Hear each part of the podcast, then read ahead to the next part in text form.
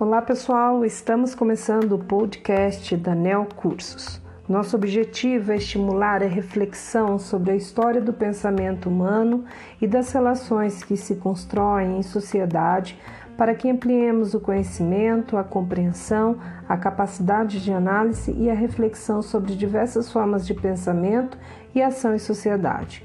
Não apenas para os grandes exames e vestibulares, como também para uma atuação mais crítica e interventora no nosso cotidiano. Então, a nossa aula hoje tem como tema: Você sabe realmente o que é filosofia? Vamos analisar? Não é por acaso que a maioria dos livros de filosofia começa com a pergunta: O que é filosofia? De quem é a tarefa de perguntar sobre os conceitos que são, estão na base da matemática, da literatura e também das ciências em geral? Trata-se fundamentalmente de uma tarefa da filosofia, que apesar de não estar interessada especificamente pela trigonometria, nem pelos seres vertebrados, nem pelos cálculos genéticos, é responsável por questionar o que é o ser, o que é o número, o que é o tempo. Portanto, uma das características que define a filosofia é a busca pelo conhecimento da realidade. É importante ressaltar que essa busca pode e deve ser feita por qualquer pessoa, fugindo do estereótipo de que o filósofo é geralmente um velho barbudo, como se fosse preciso acumular o conhecimento durante toda a vida para ser considerado uma pessoa sábia. Por acaso os jovens não possuem determinada sabedoria? Logo, não poderiam também filosofar? A palavra filosofia vem do grego antigo, que é composta por filia, que significa amor ou amizade, e Sofia, que quer dizer sabedoria. Portanto, a filosofia é o amor pela sabedoria. Esse sentimento, né, esse sentimento pelo saber não significa necessariamente que o filósofo é um sábio.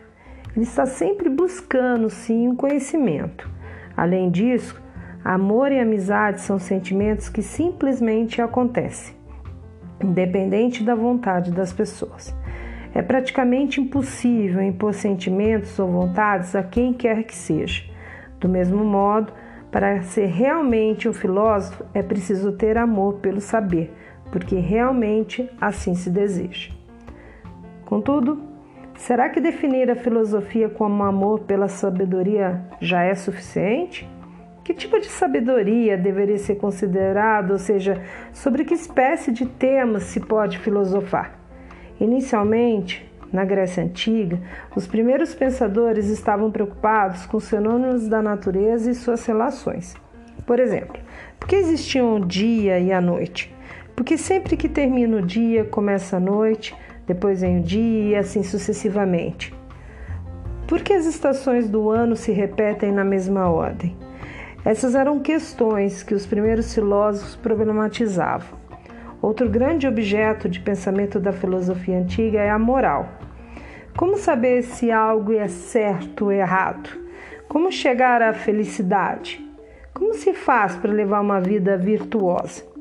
Reflexões como essa foram a base para o desenvolvimento da filosofia, embora ela não fosse a única preocupada em responder a tais dúvidas.